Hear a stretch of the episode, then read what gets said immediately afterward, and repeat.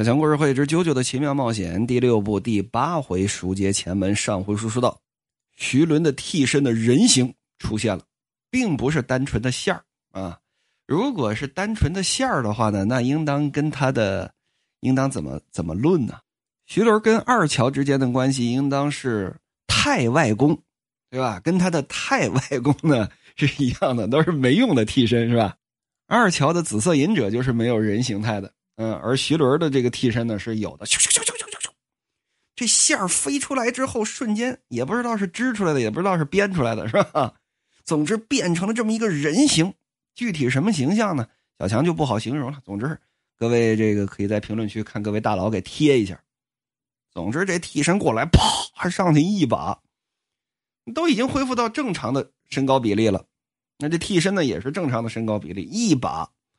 把这咕咕娃娃可就给抓在里头，这么一捏，当时可就给捏吐血了呀！喊，你再喊呢，你个王八蛋啊！让那个盖斯给我滚出来啊！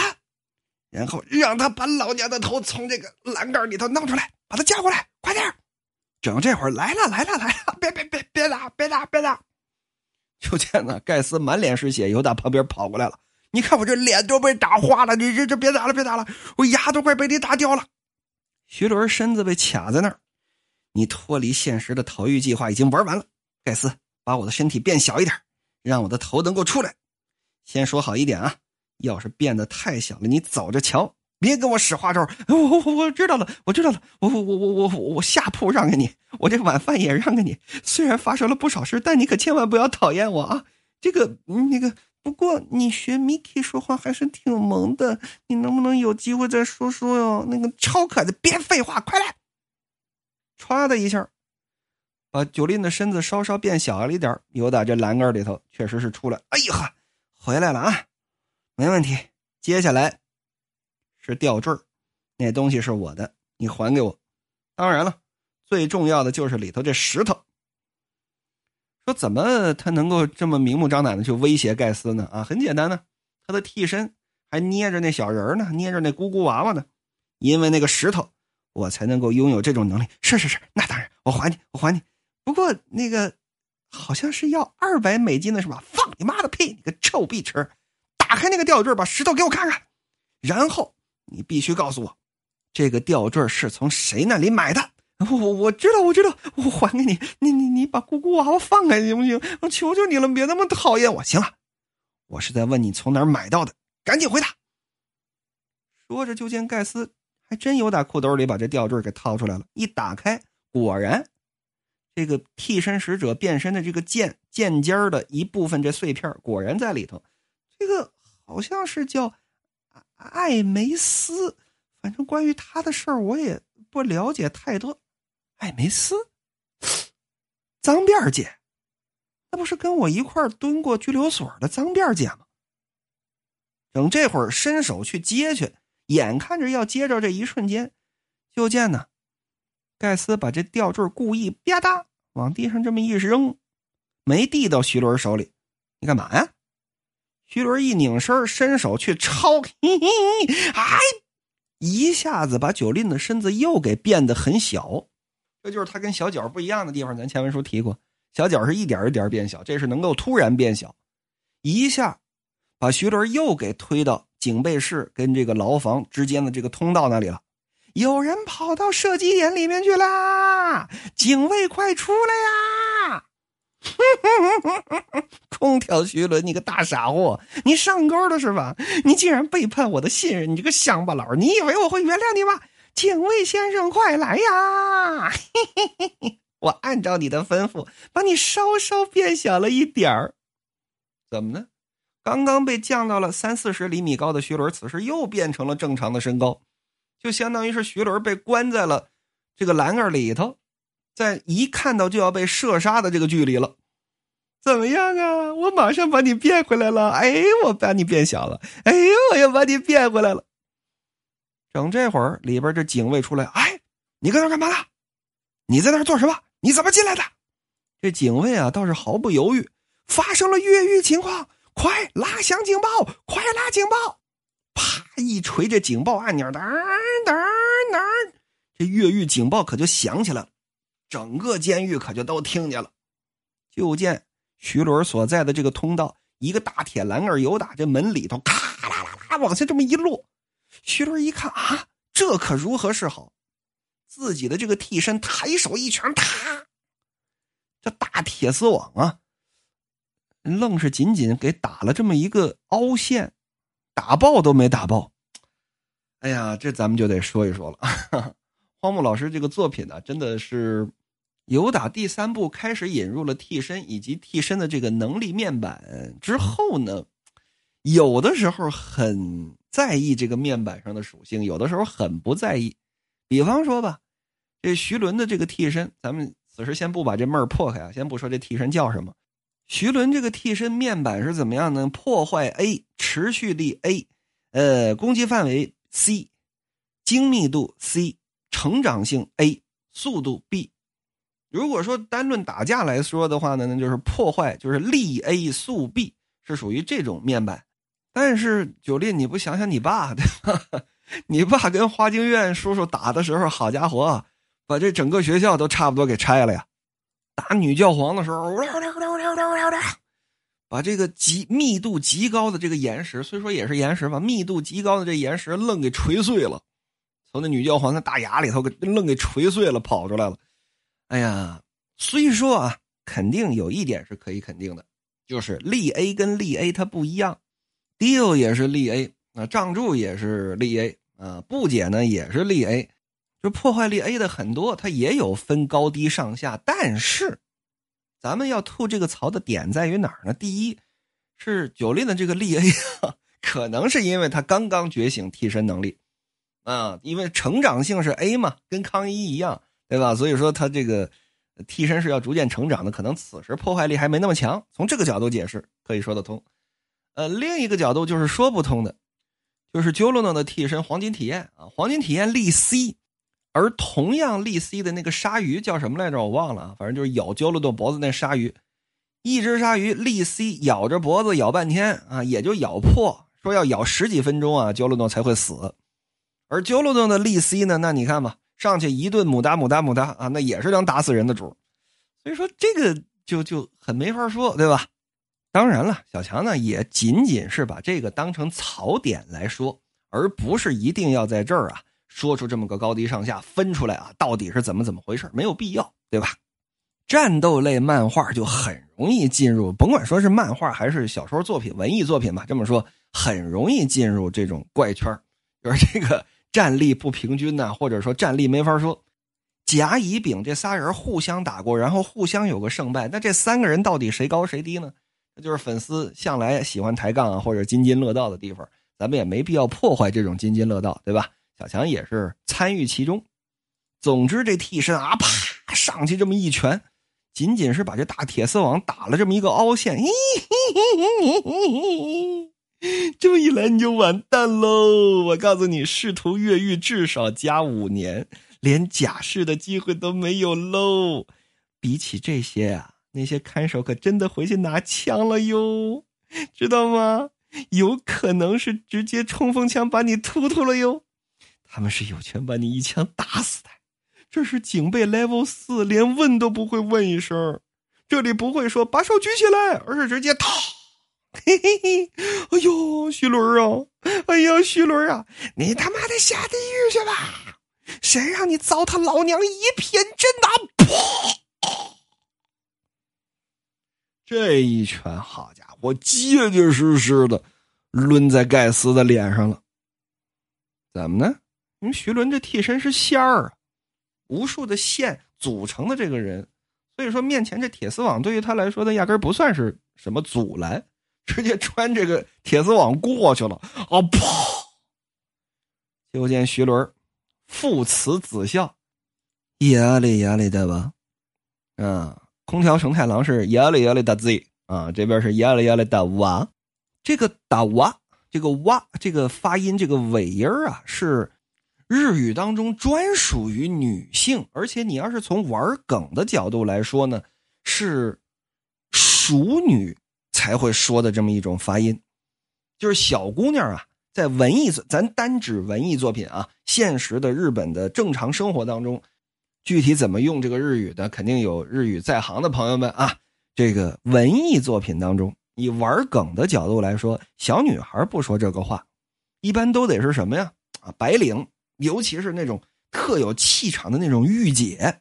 我看大王，一大王，作为这么一个口癖而存在，尤其是在二次元。现在二次元怎么听着跟骂人似的呢？二次元这个文化当中啊。